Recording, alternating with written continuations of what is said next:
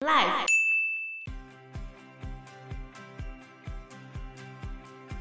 对，但是你知道海地是全世界第一个由黑人领导的共和国吗？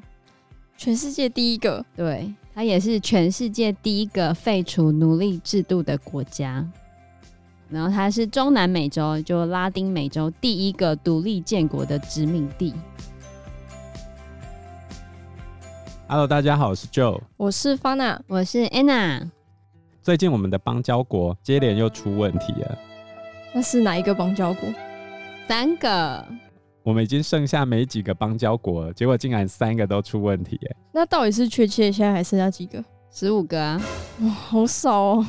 欸、三个哎，占了五分之一耶，百分之二十的邦交国都出问题了。一个是海地，一个是尼加拉瓜，一个是我们非洲唯一的邦交国史瓦蒂尼。那所以是出了什么问题？每一个的问题都不太一样，但是简单来说，可以用一个字来代表。就是乱，真的吗？对啊，我们先来谈最近成为全球焦点的海地，因为它发生了近几年比较少见的元首刺杀案。这个事件的经过大概是这个样子的：七月七日，身份不明的枪手袭击摩伊士的寓所，摩伊士身中十二枪，左边耳朵、右臂、左腿和脸部各中一枪。腹部连中数枪，摩伊士当场身亡，他身边的保镖都没有受伤。然后，海地的第一夫人马婷·摩伊士在袭击中受伤住院，并送往迈阿密治疗。部分枪手使用西班牙语，有报道称现场传出无人机飞行声和爆炸，可能是手榴弹爆炸的声音。摩伊士他曾经来过台湾访问，他在家中被发现的时候是近距离连续开了十二枪。他甚至有一只眼睛被挖出来，死状非常凄惨。但是奇怪的事情是，他的保镖跟卫队完全没动作，也没人受伤。那一定是串通好的吧？这个事情的发生是在夜间的时候，突然有一群人，他们在街上广播，他们是 DEA，就是美国缉毒局在办案。然后他们就一行人大摇大摆的，没有受到任何抵抗的走进了。摩伊士的家解决掉他，然后旁边的保镖都安然无恙。到七月十五号为止，案件还在侦办。根据《华盛顿邮报》的报道，总统府的安全负责人已经被逮捕了。然后还有一个海地时间的七月十四号晚间，他们又逮捕两名嫌犯，一个是前警察总监德拉贡，然后另外一个是海地的男子。他们被指控在案发前替突击队提供睡觉的地方，还提供他车用警笛，让他们可以驱赶路上的行人。而这件事情案件还没调查结束，可是枪杀案发生之后，这一批突击队员还有人进入我们的大使馆。在七月八号的时候，台湾的海地大使馆保全发现。有十一个武装的嫌犯闯入我们的大使馆馆区，去破坏门窗。因为大使馆算是中华民国的领土，正常来说，海地警方是不能派人进来的。我这个要稍微讲一下，就是各国的使馆都算是各国的延伸领土，所以台湾大使馆马上跟海地警方联络，叫他们进来救他们。啊，所以后来这十一个人很快就被逮捕了。也没有造成什么财产损失，这就是目前能够掌握的案情经过。为什么要这样？杀了他有什么好处吗？这牵扯到很多政治问题。目前有一个说法是，有一群海地当地的政要想要密谋政变，可是还没有完全经过调查证实。那总而言之，海地为什么会搞成现在这个样子？海地其实还蛮惨的。现在吗？现况、嗯、对，但是你知道海地是全世界第一个由黑人领导的共和国吗？全世界第一个，对，它也是全世界第一个废除奴隶制度的国家。然后它是中南美洲，就拉丁美洲第一个独立建国的殖民地。哇，看有这么多第一哦，世界第一。嗯，可是它也是中南美洲地区第一穷，对，发展很落后。它的人均 GDP 是大概七八百美金。嗯，二零一七年的时候大概是八百美元上下，现在也没比较好。那很低耶。对啊，它隔壁是多米尼加，因为它是同一个大岛上面。那个大岛叫做伊斯帕尼奥拉岛，简称海地岛了，在加勒比海。嗯、伊斯帕尼奥拉岛中间切一半，右边是多米尼加，左边是海地。多米尼加的人均 GDP 大概是它的十倍吧。所以多米尼加还在国界线筑了一道长城。对，今年三月的时候，他们要在海地跟多米尼加中间盖长城，就很像之前美墨高墙一样，叫你海地人不要过来啊。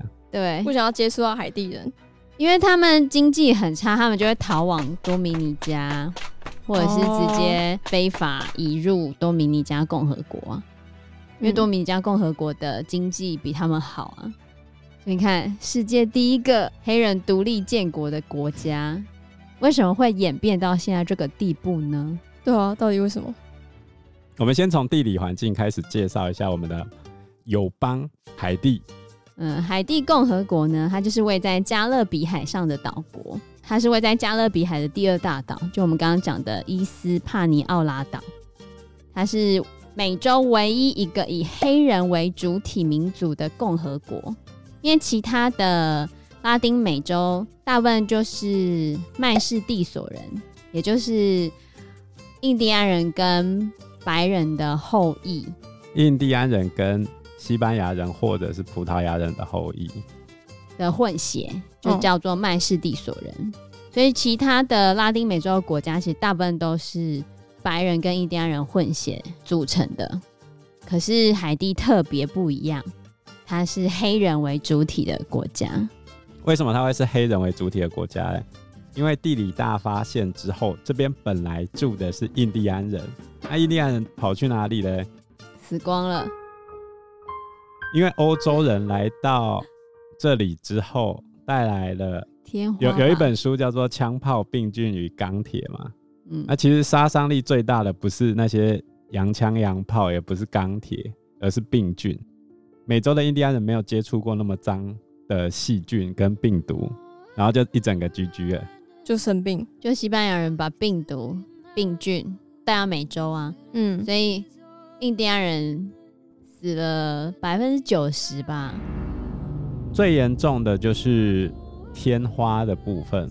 天花在一五一九年，随着西班牙人进入新大陆，西班牙人进入墨西哥的时候。把天花带进来，然后在三年之间，天花就传遍了墨西哥各地。三年之中就死了三百万印第安人，然后接着攻打印加的时候又传入南美，所以美洲的印第安人第一次感染天花的死亡率大概是四分之一到二分之一，最高将近一半的人都会死掉，就导致他们的族人灭了一大半。那海地这个岛。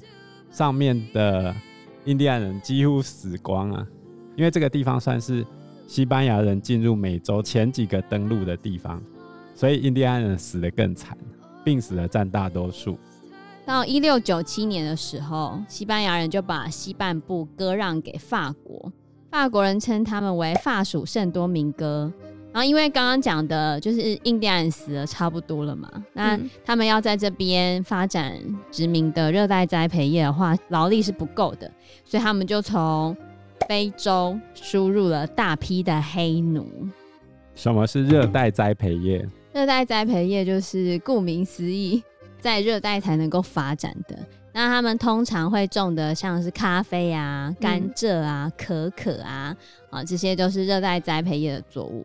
那这些通常就是他们会需要比较多的人力来去种植，或者是来去开采，所以以印第安人死了那么多的情况之下，劳力是不足的，所以他们就只好从非洲引进了大批的黑奴，然后来这边进行开发。当时主要是种了非常多的甘蔗，在那个时候糖很贵，而且吃得起糖的呢，才是有钱人对有钱人才吃得起糖，所以当时他们就种了非常多的甘蔗。海地这个国家因为刚好在地质运动比较频繁的地方，所以这边会有火山地震。